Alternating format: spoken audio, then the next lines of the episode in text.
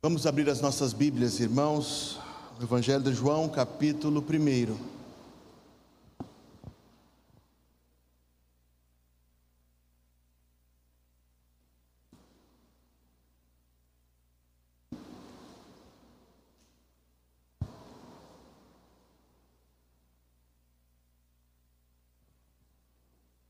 Coloque-se em pé para lermos a palavra de Deus.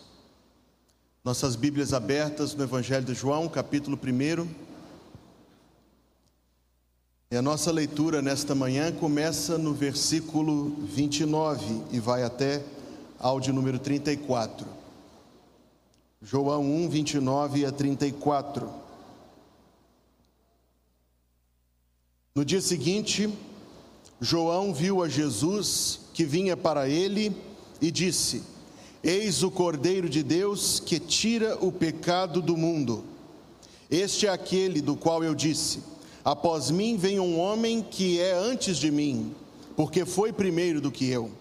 E eu não o conhecia, mas para que ele fosse manifestado a Israel, vim eu, por isso, batizando em água. E João testificou, dizendo: Eu vi o Espírito descer do céu como pomba e repousar sobre ele e eu não o conhecia, mas o que me mandou a batizar com água, esse me disse: Sobre aquele que vires descer o Espírito e sobre ele repousar, esse é o que batiza no Espírito Santo. E eu vi e tenho testificado que este é o Filho de Deus. E o povo de Deus diz: Amém. Você pode se assentar, meu irmão e minha irmã. Sem dúvida nenhuma, sem a menor dúvida, as palavras que João Batista disse aquele dia, à margem do Rio Jordão, têm ecoado, ecoaram não só para os ouvintes naquele momento, mas têm ecoado através dos séculos, para soarem em nossos ouvidos mais uma vez, nesta manhã do dia do Senhor. João aponta Cristo em meio à multidão Todo este trecho, que vai do versículo 19 até o versículo 51, apresenta diferentes nomes para Cristo, e cada nome, cada uh, chamado de Cristo, representando, apontando, aludindo a um diferente aspecto do ministério do Salvador. Eu queria, meus amados irmãos, nesta manhã do dia do Senhor, que nós pensássemos juntos em duas formas como Cristo foi apontado aqui neste texto. Por isso, o título da mensagem é Duas Bênçãos Especiais que Jesus nos dá. Porque no versículo 29, ele é o Cordeiro de Deus que tira o pecado do mundo. E no versículo 33, ele é aquele que batiza no Espírito Santo. E eu quero afirmar aos irmãos duas coisas na introdução à mensagem. Primeira, é que estes são apenas dois lados do mesmo milagre da salvação. E a segunda coisa a dizer é que estas são, na verdade, as duas bênçãos maiores que nós recebemos de Deus na nossa vida. Se nós fôssemos alistar as bênçãos de Deus, amados irmãos, nós não teríamos tempo suficiente em toda a vida para fazer uma lista justa das bênçãos de Deus. Por isso o hino diz: Se da vida as ondas agitadas são, se com desalento julgas tudo vão, contas muitas bênçãos, dize-as de uma vez, has de ver surpreso quanto Deus já fez. Mas se fôssemos alistar, nós teríamos que começar com estes dois, com estas duas bênçãos que são as maiores. A primeira é que Cristo tirou o pecado das nossas vidas, e a segunda é que Cristo colocou em nós, derramou sobre nós, melhor dizendo, Cristo nos submergiu no Espírito Santo. Então, a primeira coisa que eu quero pensar com os irmãos nesta manhã é que o Senhor Jesus é o Cordeiro de Deus que tira o pecado do mundo. E eu não tenho condições de fazer justiça a essa expressão. Existem talvez uns dez diferentes sentidos bíblicos desta expressão. Mas quando a Bíblia nos diz que Jesus Cristo é o Cordeiro de Deus que tira o pecado do mundo, em primeiro lugar, é porque toda a ira de Deus que eu merecia você também, Deus derramou-a sobre Jesus Cristo. Não sobrou nada para mim de ira de Deus, nem nada para você. Amém? Não há ira de Deus para conosco. Não há medo de punição, não há receio de condenação. Não precisamos enxergar Deus julgando-nos, Deus condenando-nos nesta vida, uma vez que Cristo Jesus sofreu em nosso lugar. Cristo Jesus, porém, eu queria atentar para um aspecto, é que ele destrona o domínio do pecado sobre a vida daqueles que nascem debaixo da servidão do pecado. O grande problema da vontade humana, o grande problema do chamado livre-arbítrio, é que nós de fato podemos fazer tudo o que queremos, mas esse é o problema, é que nós somente queremos aquilo que é mal. Nós fazemos o que queremos, o que nós não queremos é agradar a Deus. Nós fazemos o que queremos, mas o que nós não queremos é nos submeter ao domínio de Deus. Cada um é livre, sim, para exercer a sua vontade, para escolher o seu caminho, mas o problema é que a nossa vontade aponta para o sentido contrário da vontade de Deus para as nossas vidas. O Senhor Jesus falou: quem comete pecado, João 8,34, é servo do pecado. Mas ele diz no versículo 36: se o filho vos libertar, verdadeiramente sereis livres. Cristo para nós é o Cordeiro de Deus que tira o pecado do mundo porque Ele nos põe em liberdade para agradar a Deus. Ele nos tira de debaixo do domínio do pecado que faz com que nossas ações sejam sempre ações de pecado.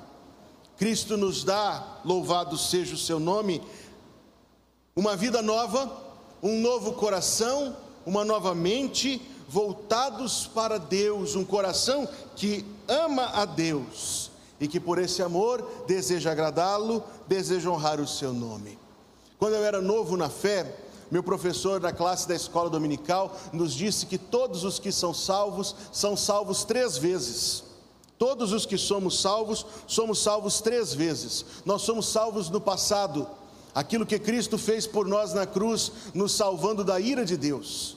Nós somos salvos no presente, a santificação na qual Cristo nos liberta cada dia mais do poder do pecado sobre nós. Nós seremos salvos no futuro, a glorificação, quando Jesus nos levar para viver num lugar onde não existe mais pecado. Você não sente um alívio de esperança no seu coração, meu irmão, minha irmã? De pensar que um dia nós viveremos uma vida sem pecado e livres de todo pecado. No céu não entra pecado, malícia, tristeza nem dor. Não há corações quebrantados, pois todos são cheios de amor. Ele é o Cordeiro de Deus que tira o pecado do mundo e das nossas vidas ele tira o poder e o domínio do pecado. Eu li algum tempo atrás um devocional de Charles Spurgeon e, na minha humilde opinião, o melhor devocionário, em primeiro lugar, com muita distância de qualquer outro, é aquele chamado Manhã e Noite, de Charles Spurgeon, com meditações bíblicas. Uma das meditações que eu lia, ele falava sobre aquele milagre do profeta Eliseu que fez o ferro do machado boiar. Você se lembra deste incrível acontecimento? Ele fez o ferro do machado boiar e Spurgeon dizendo que isto representa o controle de Deus sobre as coisas da natureza. E a nossa natureza caída é como o ferro, ele compara, que sempre afunda, ela sempre pende à desobediência, à rebeldia, mas o mesmo poder ele sempre terá. E assim como ele fez um dia o ferro boiar, ele fez acontecer aquilo que é contrário à natureza. Assim também em nossos corações ele quebra o domínio do pecado para nos dar um novo coração que ama a Deus. Por isso, Paulo escreve: é Deus quem efetua em vós tanto querer como realizar. A segunda referência de João Batista, em João capítulo 1, está no versículo número 33, como eu mencionei aos irmãos. Ele diz: Aquele sobre quem vires descer o Espírito e sobre ele repousar, esse é o que batiza no Espírito Santo. Você sabe que a palavra batizar na sua Bíblia e na minha é, na verdade, um equívoco de tradução, por razões ah, não muito nobres. Aqueles que não praticavam o batismo, pelo contrário, derramavam só um pouco de água sobre a cabeça, isso não é batismo, na língua grega isso se chama rantismo. Não desejavam, no tempo das grandes traduções da Bíblia, que se traduzisse a palavra batismo, que significa submersão. Por isso, a palavra não foi traduzida, continua em grego. Quando eu leio João capítulo 1, está em grego, está escrito: aquele que batiza no Espírito Santo, mas deveria dizer aquele que imerge, aquele que mergulha, aquele que submerge no Espírito Santo. De fato, algumas Bíblias foram produzidas com essa tradução correta, são itens de colecionador. Jesus Cristo, no dia que foi batizado por João Batista, entrou no Rio Jordão e foi submerso na água do Rio Jordão por João Batista. E em seguida está em Mateus capítulo 3, Marcos capítulo 1, Lucas capítulo 3, João capítulo 1, o Espírito Santo, a terceira pessoa da Santíssima Trindade, vem sobre ele na forma corpórea de uma pomba.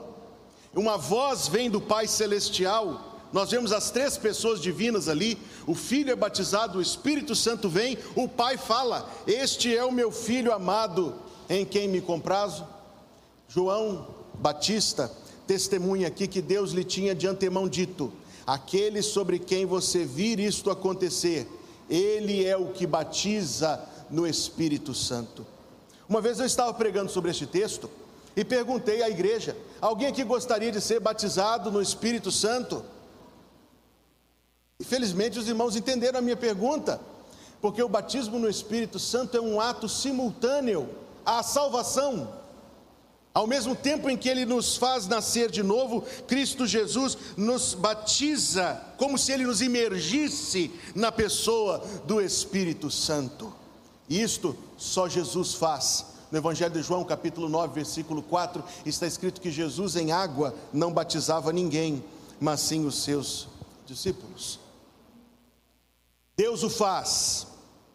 E eu digo de novo que estes são apenas dois aspectos do mesmo milagre da salvação, mas Deus o faz com um propósito, aliás, com um número de propósitos, todos eles igualmente preciosíssimos, porque ao nos batizar no Espírito Santo, Cristo coloca em nós o selo, o penhor, a garantia da salvação.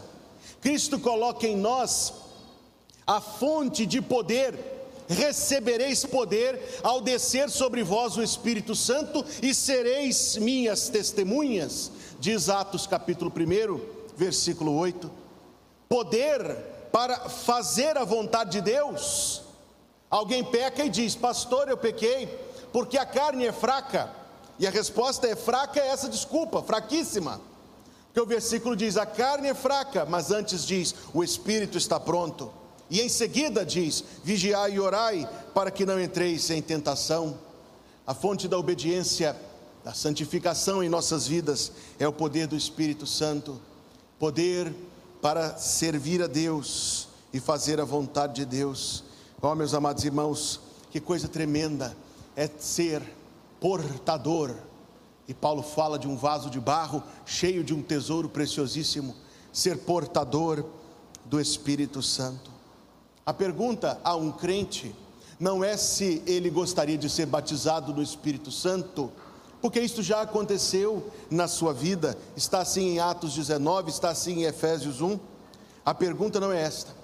Quando você foi salvo, Deus colocou em você a totalidade do Espírito Santo, não repartido entre nós, mas total a cada um de nós Cada um de nós tem todo ele.